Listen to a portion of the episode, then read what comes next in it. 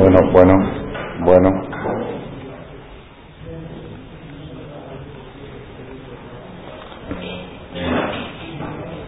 Bueno, buenas noches. Hoy martes para miércoles 19 de Adar Bet 5765 y 20. ¿Cuánto de más? 29 de marzo del 05. Hoy nos toca en la serie de charlas que estamos llevando, tenemos ya varias semanas,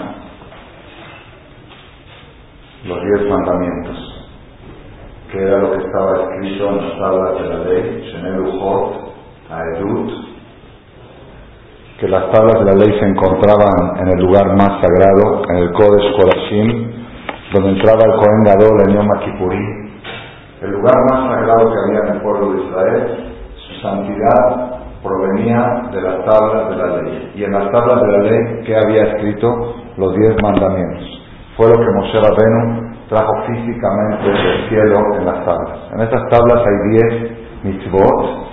Y la pregunta es, ¿por qué Dios escogió de 613 estas diez? Hay muchas mitzvot, ¿por qué escogió estas diez? Dice Rabenu Abraham Ben Abambam que la mente está muy sedienta de entender ¿Por qué Hashem escogió esto? Lo, lógico, dice él, es que de estas 10 mitzvot derivan las 613 mitzvot. Entonces, ya que de estas 10 derivan 613, merece analizar la persona que quiera concentrarse en cumplir todos los 613 mitzvot, puede sintetizar en los 10 mandamientos. Entonces él explica cómo de cada, una de, de cada uno de los 10 mandamientos derivan tantas mitzvot. La primera mitzvah es yo soy Dios, hay un dueño, yo soy Dios que te saqué de Egipto. Si no fuera por mí, eras esclavo en Egipto, yo soy Dios y tienes que saber que tienes un dueño, que hay un patrón. La segunda es, ese patrón no es como el dueño de la cadena de Walmart, que se encuentra en alguna parte, sino él está en todas partes. Puede haber un dueño, pero que está aquí, sabe dónde. No, el dueño pues se encuentra en todas partes, es alfaná, y por eso no puedes dar honor a ningún otro una otra figura, una otra imagen, porque yo estoy presente. Como yo estoy presente, no puedes adorar a ninguna otra imagen. El tercer mandamiento es que ese Dios, que es tu patrón, que está presente, aparte de estar presente, se encuentra dentro de ti. Llevas un alma que es parte de Lotisa Echem Adonai Elohei No cargarás el nombre de Dios en vano. Y el cuarto mandamiento es Tienes que dedicar un día a la semana para reflexionar los tres mandamientos.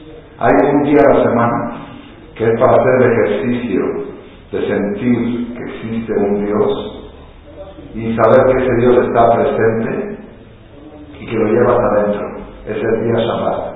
Un día a la semana que la persona tiene oportunidad de percibir la presencia de Hashem con una intensidad mayor a toda la semana es el ejercicio semanal que hacemos con Shabbat. Por eso son los cuatro primeros mandamientos. ¿Cuál nos toca hoy? Quinto mandamiento. La verdad, la verdad, nunca quise llegar a esta noche. Me da miedo hablar de este tema. Miedo, así como lo escucho. Porque después de escuchar esta conferencia, pues después de estudiar el tema, hoy me levanté temprano para preparar esta charla. Y saliendo de mi casa a las 7 de la mañana me encontré con un muchacho de la Shiva. Me dice, jajam, usted va a salir a caminar, yo camino antes de la tefilá, necesito por mi salud. Me dice, ¿va, a salir a caminar? Le dije, sí. Me dice, ¿lo puedo acompañar? muchacho de los alumnos. Le dije, si echas tu cigarro, me puedes acompañar. Con cigarro no me puedes acompañar. Tiró el cigarro, no a ver, me dice, ¿qué, ¿qué libro lleva en la mano? Le dije, mira, busqué un libro que hizo una recopilación de todo el tema del quinto mandamiento. Se llama Ben y A. El hijo habrá de honrar a su padre. Es un versículo de Proverbios. Y en este libro empecé a leer un poco y estamos platicando y dando la vuelta aquí al Boulevard de la Luz. Llegamos aquí a la Shiva a las 7 y cuarto, 7 y 20 Entramos a mi oficina, se acopló otro muchacho más, empezamos a leer y a las ocho y media antes de Shahrid llegamos a una conclusión, que nosotros en este aspecto, somos gilonim. Gilonim quiere decir, somos personas que nos vale lo que dice la Torah, hacemos lo que queremos. ¿Qué es una persona no religiosa? ¿Ah? Que hace. En este quinto mandamiento, somos no religiosos. Y por lo tanto, le dije llegamos a la conclusión que Hazad y Abid y Bashar tenemos que hacer de Shua. Tenemos que ser Baal de Shua. Cuando la persona estudia en la Torah, escrita y oral, la trascendencia y la importancia a nivel personal, familiar y a nivel histórico, ahorita vamos a ver qué dice a nivel histórico, del concepto quinto mandamiento, honrarás a tu padre y a tu madre, la persona se asusta, se espanta. Había un jajam en el Talmud que dijo,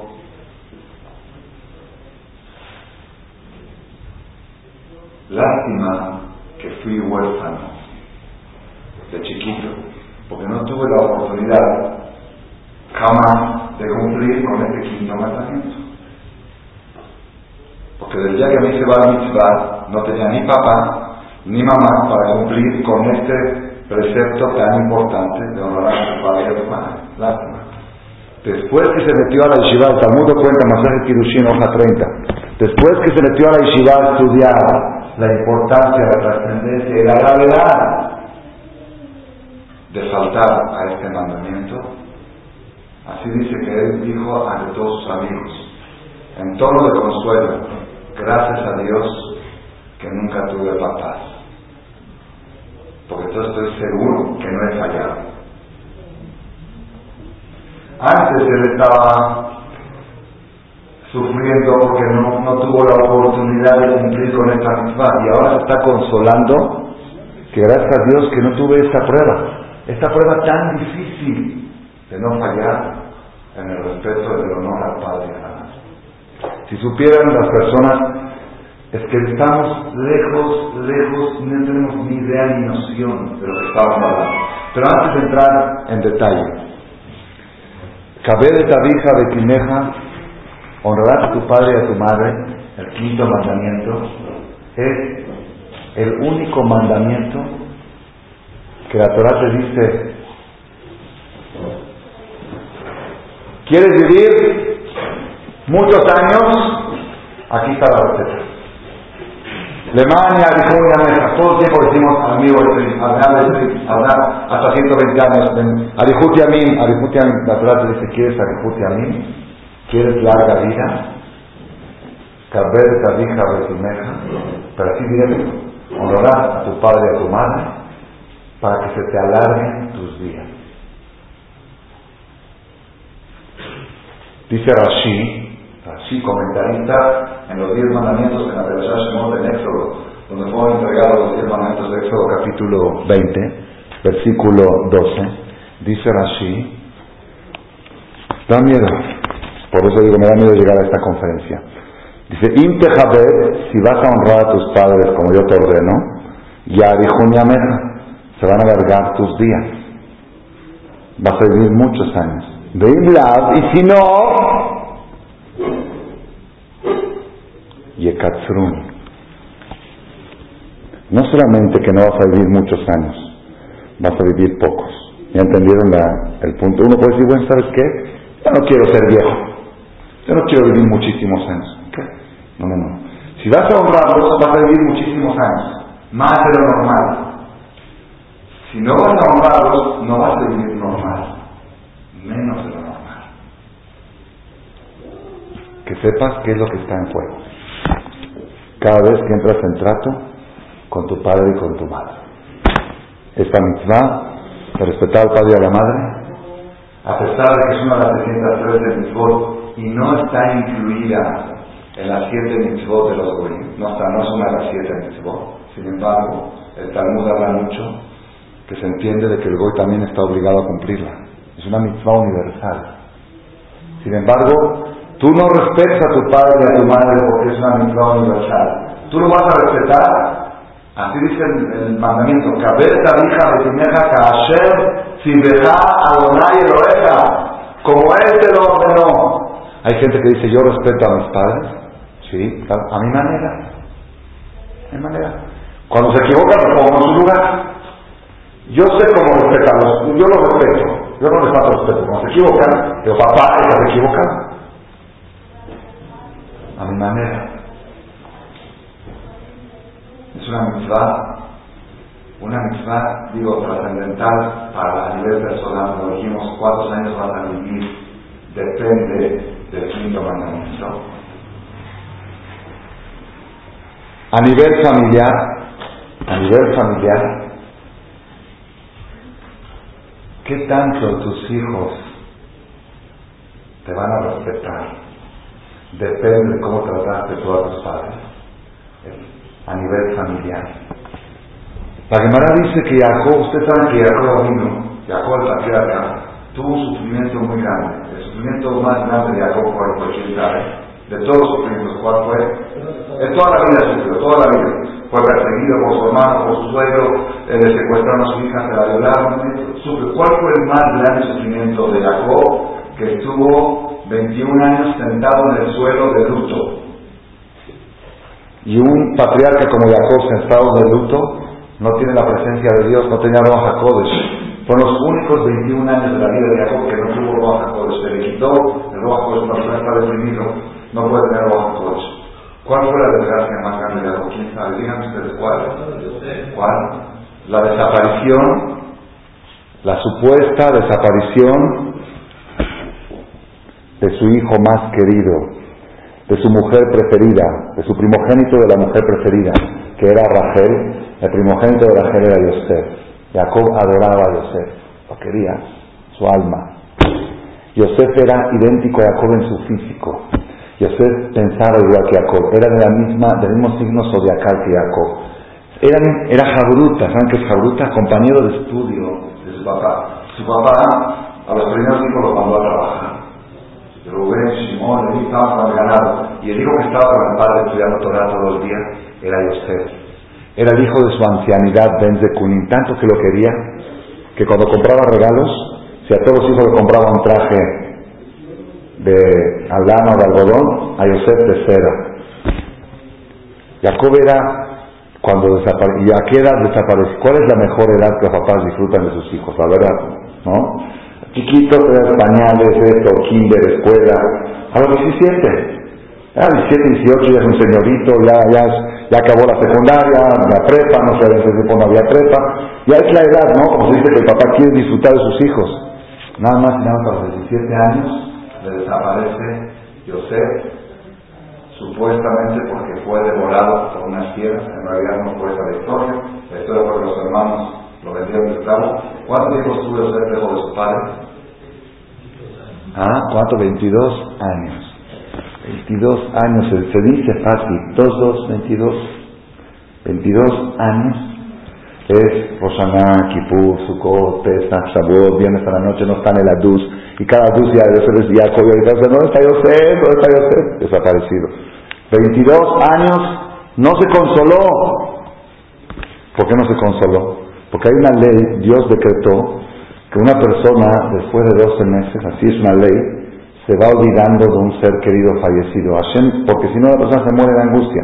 Hashem decretó que será alamed shetishtaka minalev leahar yud bet chodesh. Es un decreto que Hashem decretó que el fallecido se vaya olvidando del corazón de sus familiares después de 12 meses. Y Jacob tiene 22 años. ¿Por qué no se olvida? Porque él no estaba muerto. Dios decretó que los muertos sean olvidados, pero no los vivos. Este está vivo, pero él cree que está muerto. Y acusa, no puede ser, no me consuela, no me consuela. No es un sufrimiento tremendo a nivel patriarca, estamos hablando, a nivel de Jacob.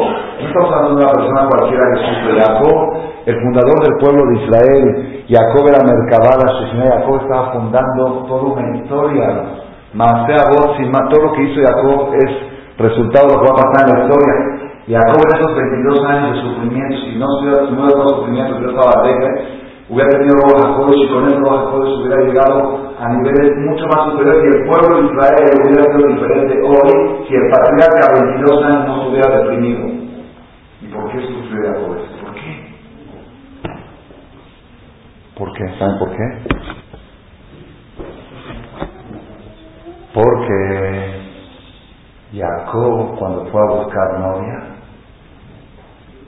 se ausentó de casa de sus padres 22 años. Y su papá y su mamá lo extrañaban. Y como tú te ausentaste a tu padre de 22 años, tu hijo más querido se va a ausentar de ti 22 años. Para que sepas que aquí todo se paga. Aquí no hay nada gratis. Por eso dije, a nivel personal y a nivel familiar, la manera en que te van a tratar tus hijos es como tú tratas a tus padres.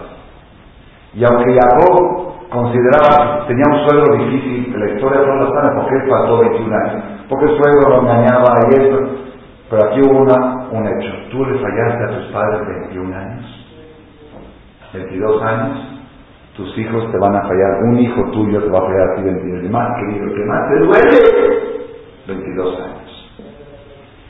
Para que veamos la trascendencia y la importancia a nivel patriarca, a nivel Jacob. Cuando Jacob vino regresó de casa del suegro después de 22 años, se tenía que enfrentar a un hermano con odio, a Esab que venía con 400 soldados para vengarse de Jacob de lo que había hecho hace 22 años. ¿Cómo está la Torah? Dice la Torah, Jacob, tuvo miedo Jacob, tuvo miedo Jacob estaba sufriendo por la situación. Pregúntanos a Jamín, ¿cómo tienes miedo? ¿De qué tienes miedo? Si Hashem te prometió que Él te va a proteger y te va a cuidar, ¿de qué tienes miedo? Un judío creyente puede tener miedo de un cuerpo allá, ¿está? Dice, de una cosa tuvo miedo, que en esos 22 años que yo me ausenté, mi hermano está, estaba atendiendo a mis padres y él tenía la mitzvah de respeto del quinto mandamiento, la tenía con él. Y quitar la fuerza del quinto mandamiento en un momento de crisis, doblé la balanza a favor de él. De esto, ya no tenía miedo de estar, tenía miedo del mérito del kibbud Abaen que había hecho estar. La de dice, Ama Rabban Shimon ben Gabriel, dijo Rabban Shimon ben Gabriel, toda mi vida, así dice, toda mi vida, Haiti Meshamesh es Abba. Yo atendí a mi papá. ¿Saben qué es Meshamesh? ¿Qué es la palabra Meshamesh?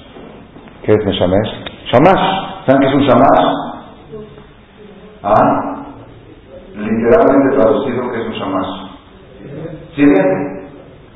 Toda mi vida fui sirviente de mi papá. Que si ya casado con hijos, Papá, ¿qué necesitas? Te traigo la verdura, te traigo la fruta, te traigo un té, te traigo un café. Yo te debo traer la pintoría, yo te lo traigo. Jamás de mi papá. Toda mi vida. Y no llegué a servirlo a mi papá. Uno de cien de como lo hacía Esab a Isaac. Esab a Isaac. No, uno de cien. ¿Por qué? Dice yo, cuando iba a atender a mi papá, usaba ropa jeans ropa corriente. Y cuando tenía que salir a la calle con una cita importante, se vestía traje y corbata.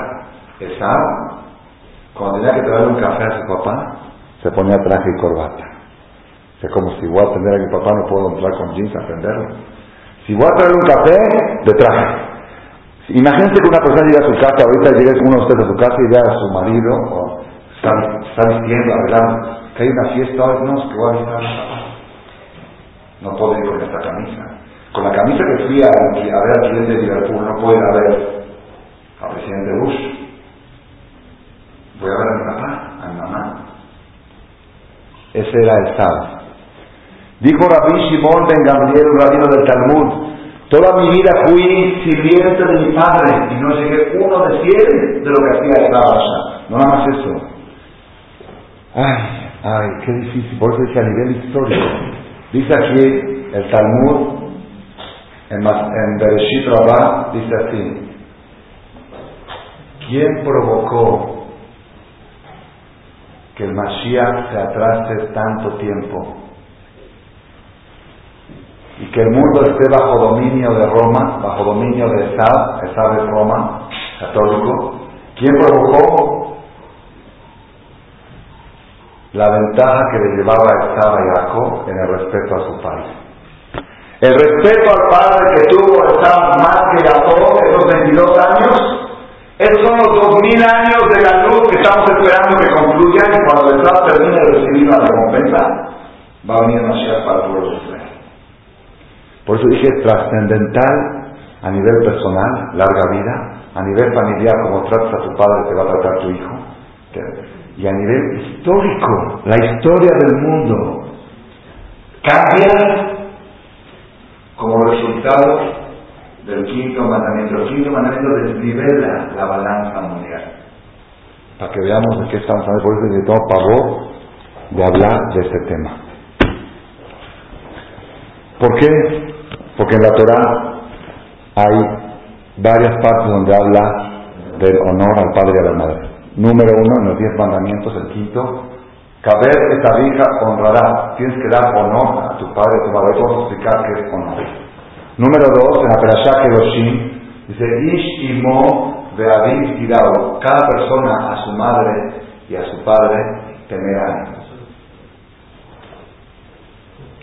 ya es más que respetar, es venerar, temer, sentir un temor hacia ellos. No es nada más respetar. Otro lugar dice la Torah, Maquea dice mo motiumá. La persona que golpea a su padre y a su madre y le saca sangre, pena de muerte. Si no le sacó sangre, 39 latigazos. Si le sacó sangre, pena de muerte. Incluso si el hijo es doctor, no puede ser cirujano de su padre ni dentista de su padre, ni peluquero de su padre, porque cuando es peluquero le puede lastimar un poco y sacar sangre. No puede sacarle sangre al que te dio la sangre. Nada más que si es ese plan, no es pena de muerte. Un hijo que por dentista le sacó una muela a su papá y sacó sangre, está mal, es pecado, pero no es pena de muerte, porque lo hizo curarlo. Y si no hay otro doctor que lo haga, lo tiene que hacer el hijo. Pero si hay otro doctor, papá, perdóname, yo no te puedo atender. Yo puedo supervisar la cirugía, yo puedo supervisar el tratamiento para que papá esté tranquilo, que el hijo doctor está al lado, pero el hijo no puede cortarle y sacarle sangre al que le dio la sangre. Eso es no inyectar tampoco, maquiavelismo motivado. Y hay otra cosa que está escrita en la Torah, durísimo, durísimo. Arur, ustedes saben, es una palabra muy, muy fuerte. Maldita sea la persona. Pocas cosas están, hay solamente 11 cosas en la Torah que Dios dice, maldita sea la persona que haga esto. Dice, maldito sea el que hace idolatría, maldito sea el que se acueste con su madre, maldito sea el que se acueste con un animal. Así la verdad. Y hay otra que dice, Arur Makle Aviv Beimo. ¿Qué quiere decir la palabra Makle? Maldito sea el que Makle. Mucha gente por error entiende que Makle quiere decir que insulta, me cae. Maldita sea la persona que maldice, insulta a su padre y a su madre. Dice no, esto lo estudié de la mañana, es algo impresionante lo que vamos a escuchar ahora. Maclea no quiere decir, maldita sea la persona que siente menosprecio hacia sus padres, que menosprecia, que no, no los valora. Eso decir Maclea, él maldita sea la persona. Marmina. Digo, digo, favor hablar de esto. Dice acá, en este libro que estoy leyendo, libro Jaredín. Jaredín es un libro que fue escrito hace como 300 años por un gran uno que sintetiza todas las mitzvot. Dice así, la mitzvah de respetar al padre y a la madre, muchos de nosotros que pensamos, la mitzvah es bueno, hay que darle de comer, hay que darle lo que necesita, el papá que necesitas, te voy a ver, te llevo, te traigo, qué más, que te ofrece, voy a la luz el viernes por la noche, le invito a mi casa, le celebro, le... eso es mitzvah. Dice no. Fíjense qué curioso que estamos estudiando ahora. Dice, todo eso es resultado. Todas las mitzvot que ustedes leen en el código de ley hoy no sé si nos va a dar tiempo, seguro que no nos va a dar tiempo. Yo creo que vamos a tener que hacer otra conferencia para leer la parte alágica, porque hay alajot, hay reglas, hay reglamentos. Una hija no le puede decir a su mamá, mamá vas a ir al mercado, tráeme el pescado para Shabbat. tu mamá es tu. O en la mesa de Shabbat, mamá, pásame la coca. Si estaría Raúl Aliester, toda pásame la coca. ¿Verdad que no? Entonces, ¿qué tiene? Nada más pedir que me la. Sí, pero no la ¿verdad? Ay, pero no. Eso es lo más menos. Es falta de respeto, es faltarle respeto. Si tu mamá te dice, hija, voy al mercado, ¿qué te traigo? ¿Qué tiene que contestar la hija? Ay, mamá, me da pena, ¿cómo tú me vas a traer a mí? ¿Cómo me da pena? No, hija, hija, dime, dime. Bueno, pues si vas, ya vas a comprar pescado para ti, pues tráeme también para mí, ya que me insistes. Pero así con mucha pena, con muchísima pena. La alajá dice que si tu papá dice, hoy hace mucho calor, y tú le dices, papá, no tanto, mamá, no tanto. Ay, mamá, qué exagerada eres. Lois Torres de Garay, no contradigas su opinión. Puede ser que esté equivocada tu mamá, pero tú no se lo puedes decir. Tú no se lo puedes decir. Que se lo diga a otro turno. Entonces viene un hijo y dice, bueno, qué bueno que vine agachado de Jamale, ya aprendí el quinto mandamiento. A partir de ahora no se puede contradecir la palabra de papá y de mamá. Ok. Viene mamá y dice, o papá y dice, Hoy hace mucho calor. Digo, sí, papá, la verdad tienes razón, hoy hace mucho calor. También es falta de respeto. ¿Por qué? ¿Qué le dije? Le dije que tiene razón. Él necesita que tú le des la razón. Si tú le dices, papá tiene razón, o mamá tiene razón, estás insinuando que no siempre la tiene, nada más cuando tú se la das. ¿Me entendieron cómo es falta de respeto? Claro, porque viene aquí un jajam, tiene un grande, un grande, o un personaje está aquí hablando y dice algo, usted dice, sí, vamos a ver, usted, usted tiene razón. ¿Quién es este quiere darme la razón? También es falta de respeto, porque como que tú me tienes que aprobar lo que yo digo. ¿Quién eres tú para aprobar? Si tú apruebas, también puedes desaprobar. Eso mismo es una falta de respeto. El hecho de que tú crees que puedes decir sí o no a lo que dice tu papá es una falta de respeto. Entonces, ¿qué hay que hacer cuando papá dice hace mucho calor? Si le digo no tanto, falta respeto. Si le digo sí, papá tiene razón, también falta respeto. ¿Qué me hace? ¿Ah? Me quedo callado. Usted también le falta respeto. Oye, hijo, ¿por qué no que ya fuiste a hacer la mañana y ya hiciste burro. Eh, ¿Eso es religión? Papá dice, tengo un calor. Te traigo un ventilador. ¿Quieres un refresco? Nada más puedes hablar algo como resultado de lo que él dijo. Ni aprobar ni desaprobar. Solo decía, ah, si tiene calor. Él dijo, es que esta camisa está muy sucia, papá te la lavo, ah, sí, más resultados. Pero no puedes ni aprobar ni desaprobar. Ese es el respeto. Hoy en la mañana uno de los muchachos de la Yeshiva, cuando entró a mi oficina antes de la tefilá y estábamos leyendo esto, me dice, pues la verdad, sí, yo estoy muy mal. Dice, yo no, yo no trato así a mis papás. Dice, qué bueno que estoy lejos de ellos tengo ya un año y medio que estoy fuera de casa, porque no somos así todo el tiempo, estamos en discusión en la casa, pero todo el tiempo, todo el día. Y dice que el papá le cuenta, el papá nació en Marruecos, el papá le cuenta y dice, hijo, yo cuando hablaba con mi padre en Marruecos, no solamente que no nos atrevíamos a discutirle algo que papá decía, cuando hablaba con papá cualquier cosa, no le mirábamos los ojos, agachábamos la cabeza, papá, así se la daba papá. Dice, ahorita ustedes, ustedes, ¿tú vas a opinar frente a tu mamá? ¿Vas a opinar? ¿Cómo? Libertad de expresión. Libertad de expresión, voy. Quinto mandamiento. No hay libertad. Hay libertad de expresión, pero con tu papá. Ante tu papá tienes que estar como si fuera que estás ante un rey. Ante un personaje imponente. Ante un personaje que, que que no, que tienen miedo de mover un dedo de manera incorrecta. Me dijo un señor aquí en México que era muy normal. Dice, yo de chiquito, un señor aquí de la comunidad Javier, dice, yo de joven fumaba, pero nunca nos atrevíamos a fumar en presencia de papá. No porque es haram, no es haram, no es pecado, más que pecado, pero es falta de respeto. ¿Qué falta de respeto? Ante una eminencia, ante una eminencia no se fuma. Papá es una eminencia, mamá es otra eminencia. Dice acá el libro Jaredín. ¿Cuál es la mitzvah de Kibbutz en respetar al padre y la madre?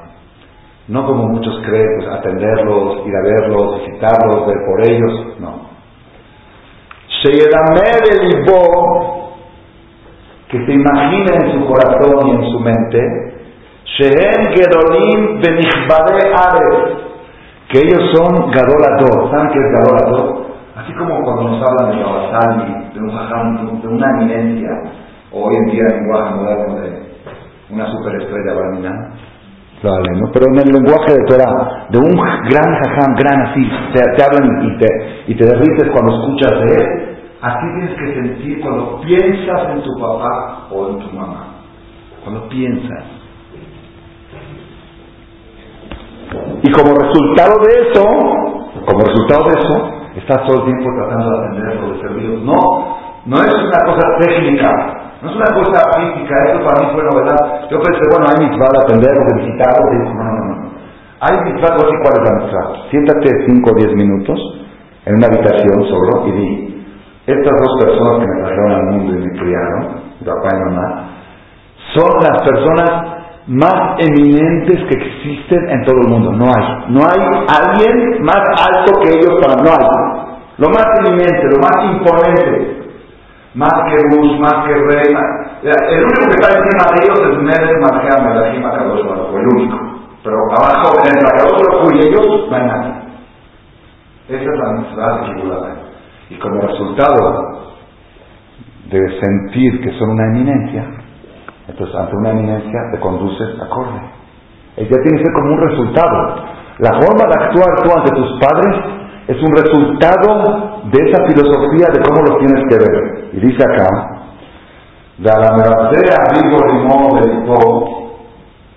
la persona que desprecia a su padre o a su madre en su corazón, que siente menosprecio por ellos, que siente que son gente antigua, gente vieja, no entienden, son viejos, son estos, va pasar es un Halevi no sé de dónde, o es un Efo, el que desprecia a su padre en su corazón, o con palabras, cuando está platicando con los cuatro, es que mi papá es un atrasado, lo dice, o de o con una acción que insinúa menosprecio,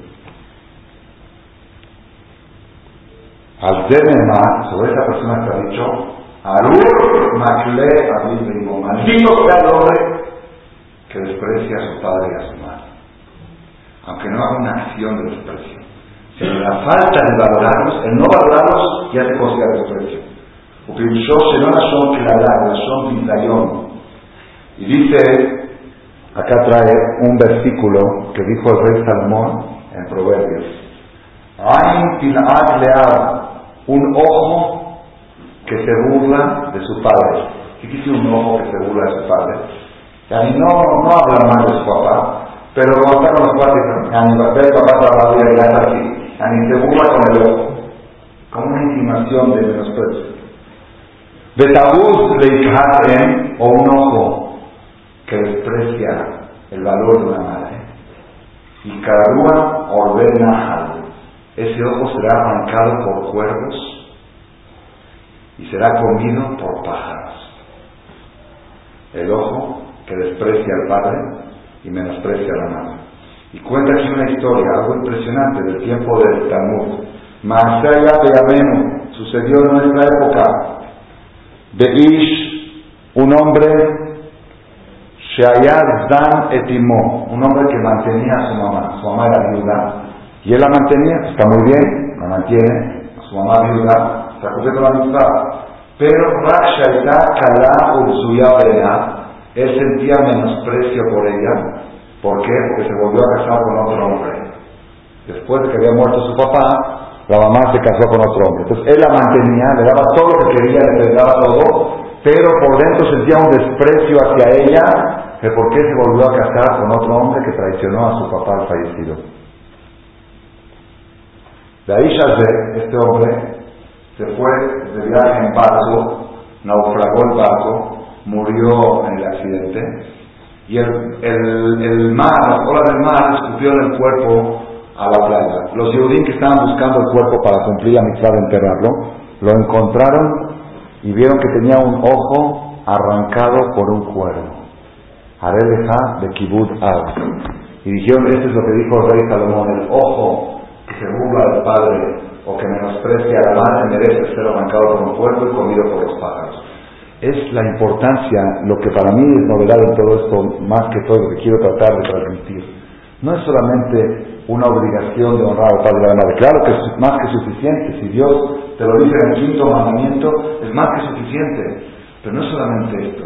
Te están diciendo acá que tu obligación no es hacer acciones de respeto. También no. Pero esas acciones tienen que ser resultado de algo. ¿De qué? Resultado del valor que les das de lo que los aprecias. Tú tienes que sentir que no hay una persona más importante y eminente en el mundo después de Dios fuera de tus padres.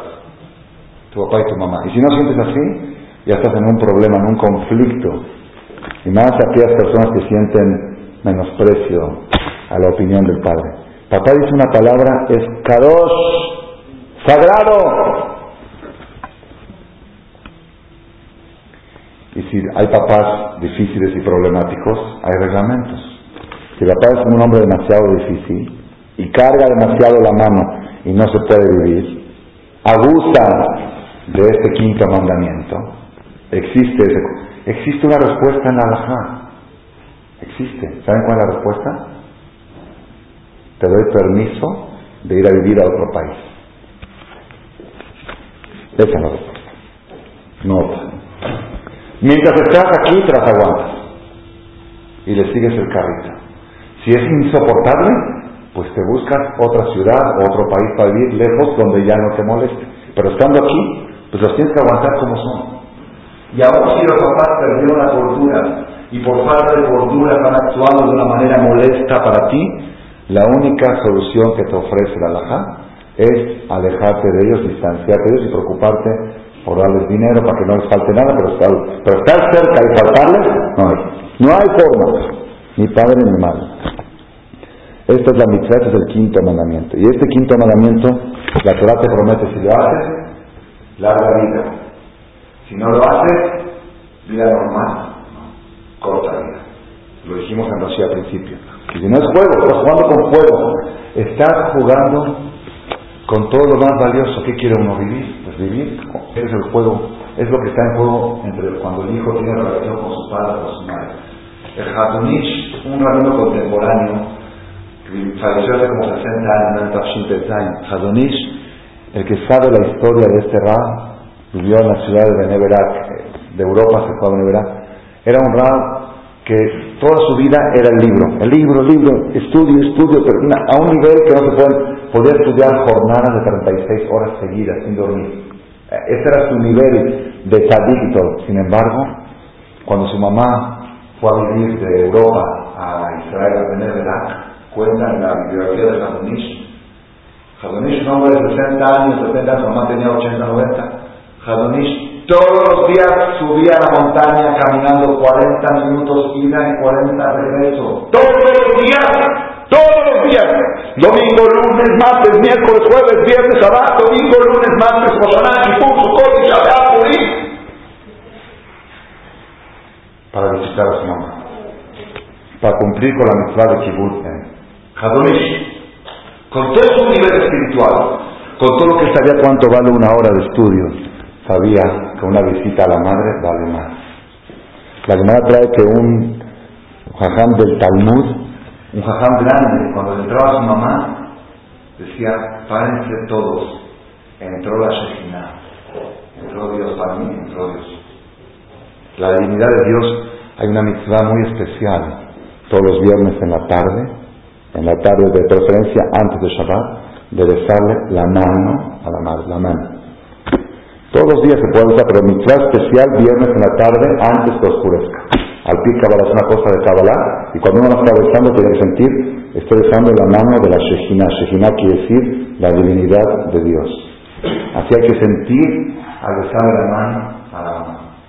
Eso es, eso es lo que la Torah nos habla en el quinto mandamiento. ¿Quieres vivir muchos años? Cabe de Tarija Betimeja. ¿Quieres ser multimillonario? Cabe de Tarija Betimeja. La Gemara cuenta, dice usted, dice, vos vengan a ver hasta dónde llega la mitzvah de respetar al padre de la. Había un goy en el tiempo del Talmud, en el sur de Israel, vivía en el sur de Israel, se llamaba este goy, Damá, está en una ceja Kirushin, regístrenlo, hoja 31, columna 1, abajo. Maase de goy Hadin un goy del sur de Israel, ben Netina, Shemot, se llamaba Damá ben Netina. Este goy era su papá era joyero, vendía joyas diamantes. Y los hajamim de aquella época necesitaban comprar piedras, diamantes, para el Cohen Gadol. El Cohen Gadol no usaba aquí 12 piedras. Rubén, Shimon, esas piedras que brillaban, brillaban Urim, Betumín, que leímos la semana pasada en la. Los hajamim necesitaban comprar piedras, diamantes para el Cohen. ¿A dónde fueron? Pues con el joyero más importante de la ciudad. llegaron allá y los hajamim traían con ellos 600 mil monedas de plata o de oro, 600 mil no sé cuánto es.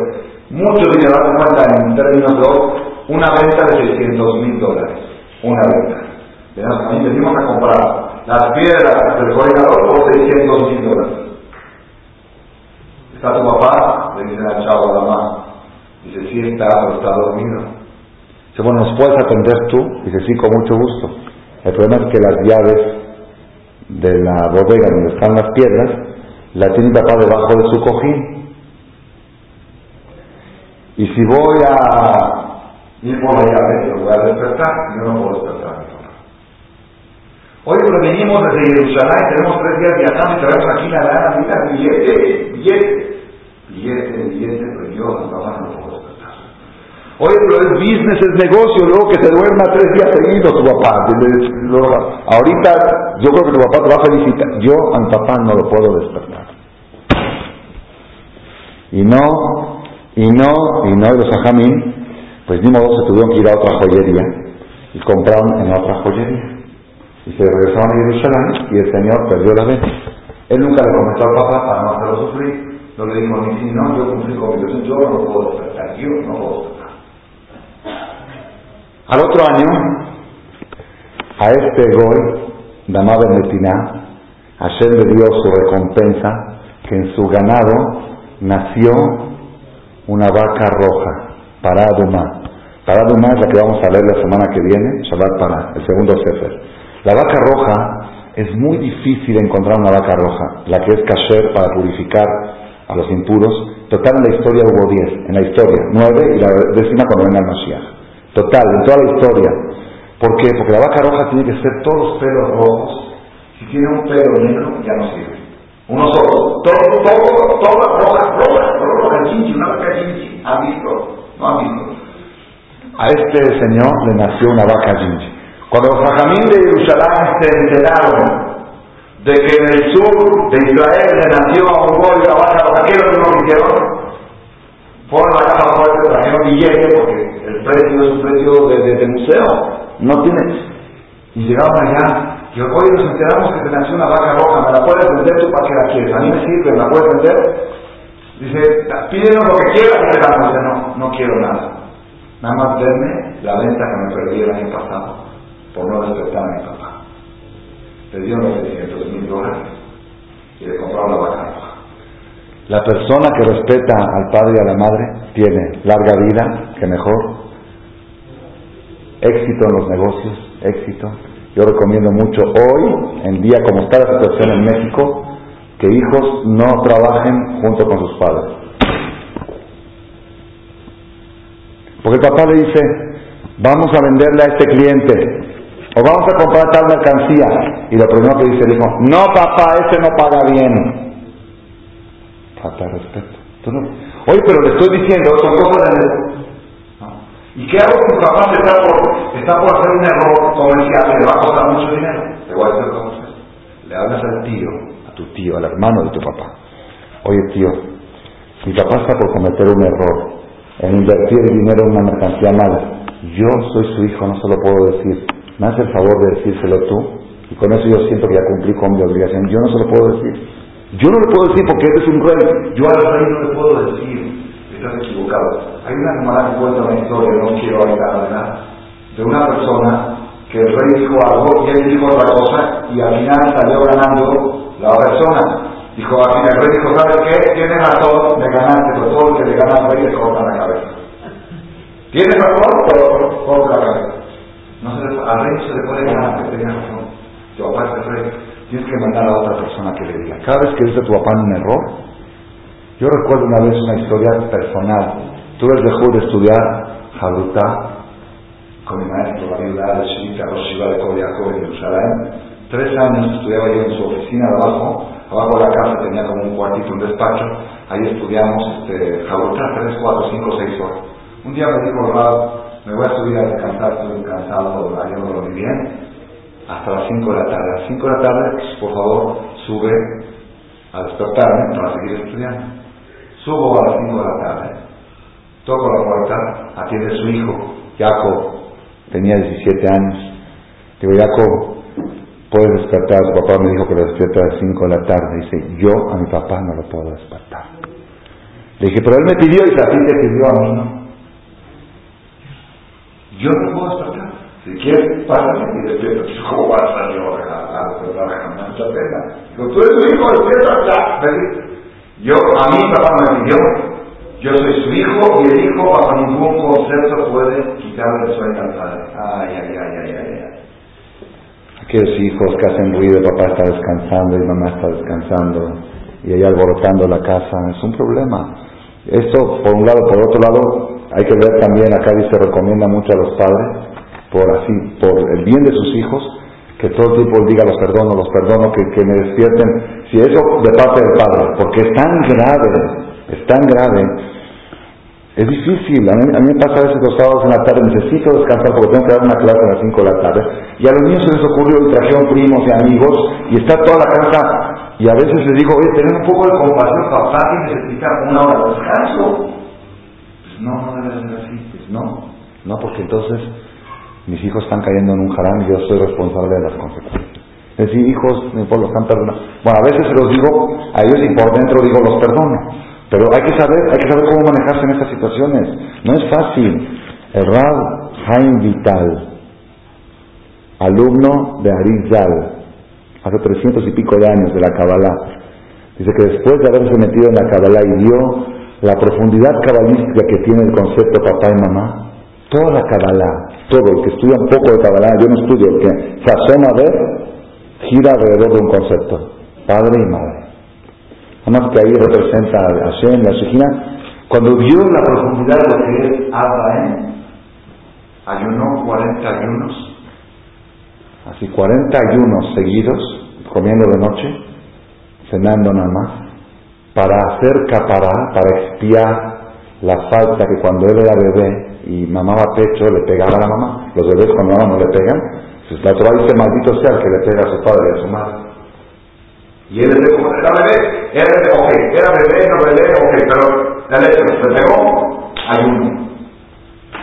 Para que veamos hasta dónde esos jajamín. Rabbi Akiva Iger, ustedes no han escuchado nunca, pero en el mundo, en el mundo yeshivati, ustedes digan Rabbi Akiva Iger, que ahora se separa. Rabbi Akiva Iger estuvo hace como 200 años. Es la eminencia más impresionante que hay en lo que es el Talmud, lo es algo, algo bueno que, que después a contar yo de la que ayer me quedo, me puedo quedar toda la noche como tipo de gaón de Lina. Rabia ayer, cuando falleció su mamá, hizo un experto, le habló y dijo, ¿qué voy a hacer ahora? Dijo, ¿qué voy a Un jajam de 70 años, 80 años, que tenía miles de alumnos, que escribían preguntas y contestaban respuestas sin mutar. Lloró y dijo, ¿qué voy a hacer ahora? No movía yo un dedo sin consultar con mi mamá. Había Shiva Ese que todo el mundo le hablaba para pedirle consejos. Jajam, ¿cómo hago? ¿Hago así o hago así? Pues este jajam, jajam, ni modo que vea. Oye, Nami, ¿qué?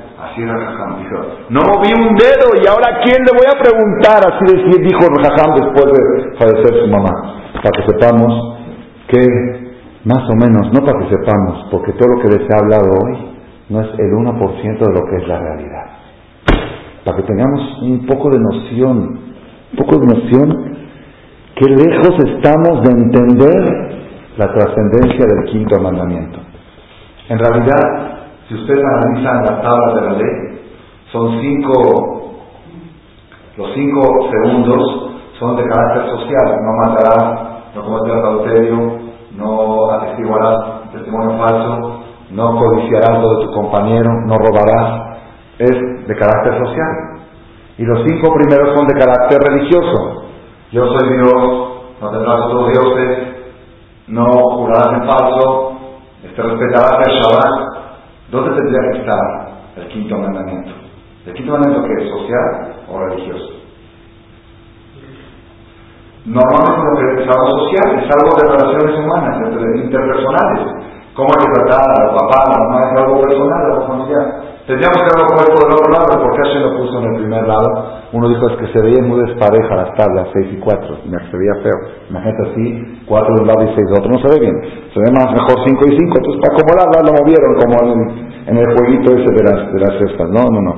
Así no se manejan las cosas en el cielo, para que se vean más bonitas, no.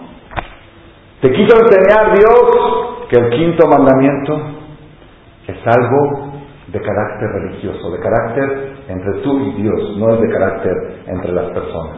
No es un tema social, no es un tema de civismo, es un tema de moral, no es una moral, es un tema netamente de Irat Shammai. Estaba viendo a Ramban, comentarista Nachmanides, comentarista de la Biblia, cuando habla de este quinto mandamiento, es impresionante. Dice, la persona tiene que saber, uno dice, ¿quién te creó a ti? Dios. No es cierto, a mí me creó mi papá. Ok, pues ¿quién creó a tu papá? Pues mi abuelito. ¿Quién creó a tu abuelito? Mis abuelos. Y a tu abuelo, pues, y a tu abuelo, al final vas a llegar a quién? A Adán. ¿Y quién creó a Adán? Dios. Dice Ramban Ahmad es algo precioso. Dice, después de que Dios te ordenó los cuatro primeros mandamientos que hablan del primer padre, te dio el quinto mandamiento que habla del último padre.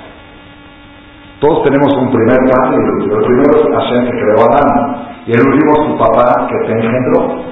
Entonces te dio los primeros cuatro mandamientos del primer padre.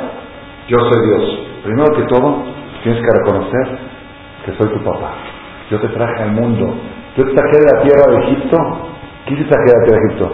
Tu alma estaba ahí arriba en una bodega y yo con tu madre Bajamos este alma y te trajimos al mundo. Así como yo te saqué de Egipto y te traje a la libertad, yo te saqué del, cielo y te, te, te, puse aquí en este mundo. Entonces, primero que todo, reconócelo. Es el primer mandamiento. Segundo mandamiento, dice Rambán, no busques otros dioses. Es con Dios, no busques otro Padre. Cada quien que lo interprete como si quieren ver como yo lo interpreto, no admires, no veneres nadie más que tus papás. Nadie. ¿Por qué? No dijimos que el segundo mandamiento es, soy tu Dios y estoy presente en todas partes. El hijo, los hijos tienen una mitzvah de sentir la presencia de su padre las 24 horas del día. Eso está más difícil todavía. Jacob vino cuando estaba perdón, Yosef Azadik, cuando estuvo fuera de casa de 22 años y estaba a punto de pecar un pecado gravísimo con la esposa de su amo, como cuenta la Génesis, estaba a punto, la Torah cuenta que estaba a punto de caer. ¿Qué hizo para no caer? ¿Quién sabe? Ah, Demut Diukno Shelavid. Se imaginó la figura de su padre.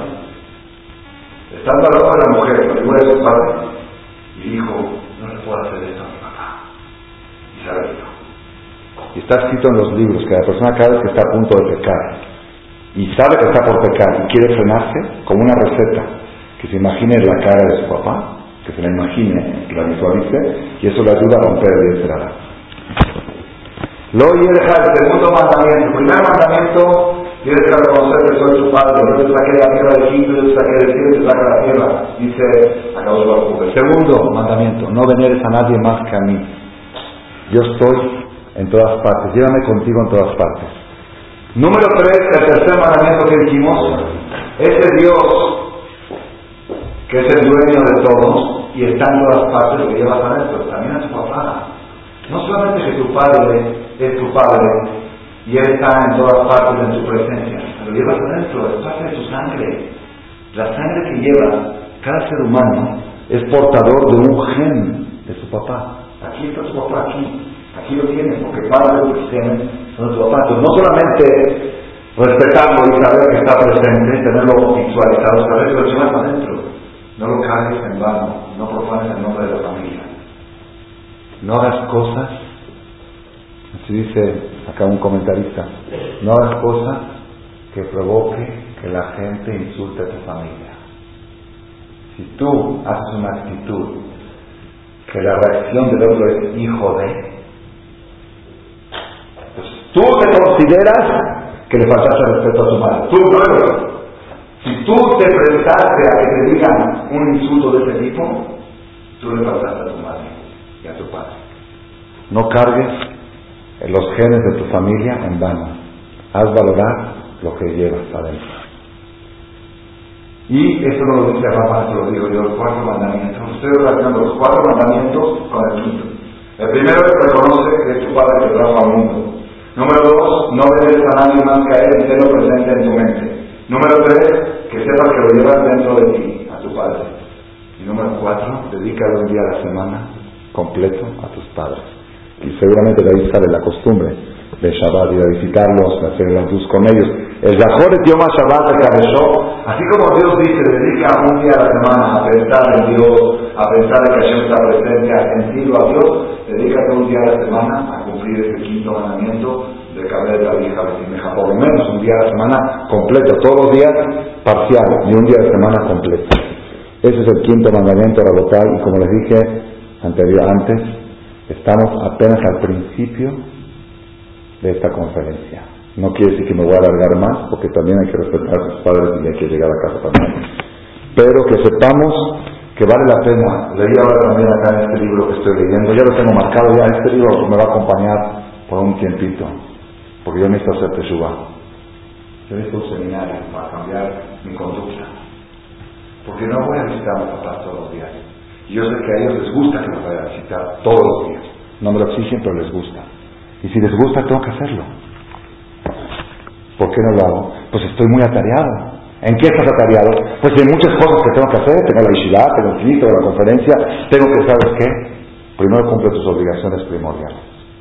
Cumple tus diez mandamientos. Y después, dedícate a otras cosas.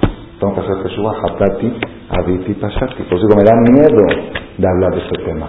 Porque el día de mañana, cuando llegue yo a 120 años al cielo, van a decir, ven Jajam Shaw, te vamos a hacer escuchar una conferencia tuya. Te vamos a pasar tu película y a ver cómo la cuidas, a ver cómo la respetaste. Es un tema que me preocupa, enormemente me preocupa. Y a todos nos debe de preocupar. Leí en este libro también una de las cosas que leí, que es obligación de cada yehudí de dedicarse un tiempo a estudiar las leyes, los reglamentos de Kibbutz porque ahí en el código de leyes de Arajot, ¿qué pasa si papá te dice quiero que vengas a ver bien esta noche en coche? No hay forma de ir caminando. Pues acá dijo el quinto mandamiento. Pues, todos sabemos que no es así. Bueno, ok, pero ¿cómo se actúa? ¿Se le dice no? ¿Se le dice sí? ¿Cómo se actúa? Hay arajot, hay, hay reglamentos, hay leyes. La persona no puede ser su propio juez necesita acudir al juicio de la Torah para que te diga, en este caso se actúa así y en este caso se actúa así. igual va a haber casos que no vas a saber cómo actuar, vas a tener que consultar con un rato, por lo menos que se te ocurra consultar. A nosotros ni se nos ocurre consultar. ¿No? Pues mi mamá se equivocará. Pues ni modo, o sea, tengo que ir. Primero que todo, estudia las bases. Estudia las bases. Después de tener las bases, cuando llegues a un caso de conflicto, consulta con un rato en este caso cómo debo de actuar. Por supuesto hay alajó también de la mujer, que hace la mujer si su marido le dice una cosa y su papá le dice otra. El quinto mandamiento contra el mandamiento cero, que te honrarás a tu marido, por decirlo así, está antes, también hay alajó, todo tiene sus alajó, hay que estudiar. La persona que quiera cumplir con este quinto mandamiento, la persona que quiera vivir muchos años, la persona que quiera que sus hijos lo respeten, la persona que quiera que la historia de su familia continúe de manera productiva y en, crecimiento, tiene y vale la pena que dedique un tiempo de su vida, no mucho, unas horas, a tomar un curso. Un curso, y si se forma un grupo, yo estoy dispuesto a hacer ese curso. Yo lo necesito para mí también, con esta motivación. Tomar un curso de reglamentos de Kibbutz Abraham. Probablemente hagamos una serie, pero ya no en este foro de conferencias, un curso de 10 cassettes a las leyes de Kibbutz Abraham. Y de esta manera, verdad Hashem, Hashem va a ver que tenemos por lo menos la buena voluntad de mejorar en este quinto mandamiento. Y con este quinto mandamiento estaremos por lo menos la mitad de nuestro judaísmo bien. Luego tenemos que empezar ya con los otros mandamientos creo que el próximo martes daremos una segunda sesión de este mandamiento de Kibbutz Abaem y el que quiera la conferencia pasada del cuarto está ahí afuera este, gratuitamente para llevársela, que tengamos todos un, ¿qué? un fin de mes bueno y un fin de año bueno. Fin de mes, no de marzo, de Adar. ¿ok? Y fin de año, porque es el mes número 13, y Beato Shem ya por pronto ya de los jóvenes, de los Jolashim, que tengamos todos de la jada, Jaya Flajá, amén, que ni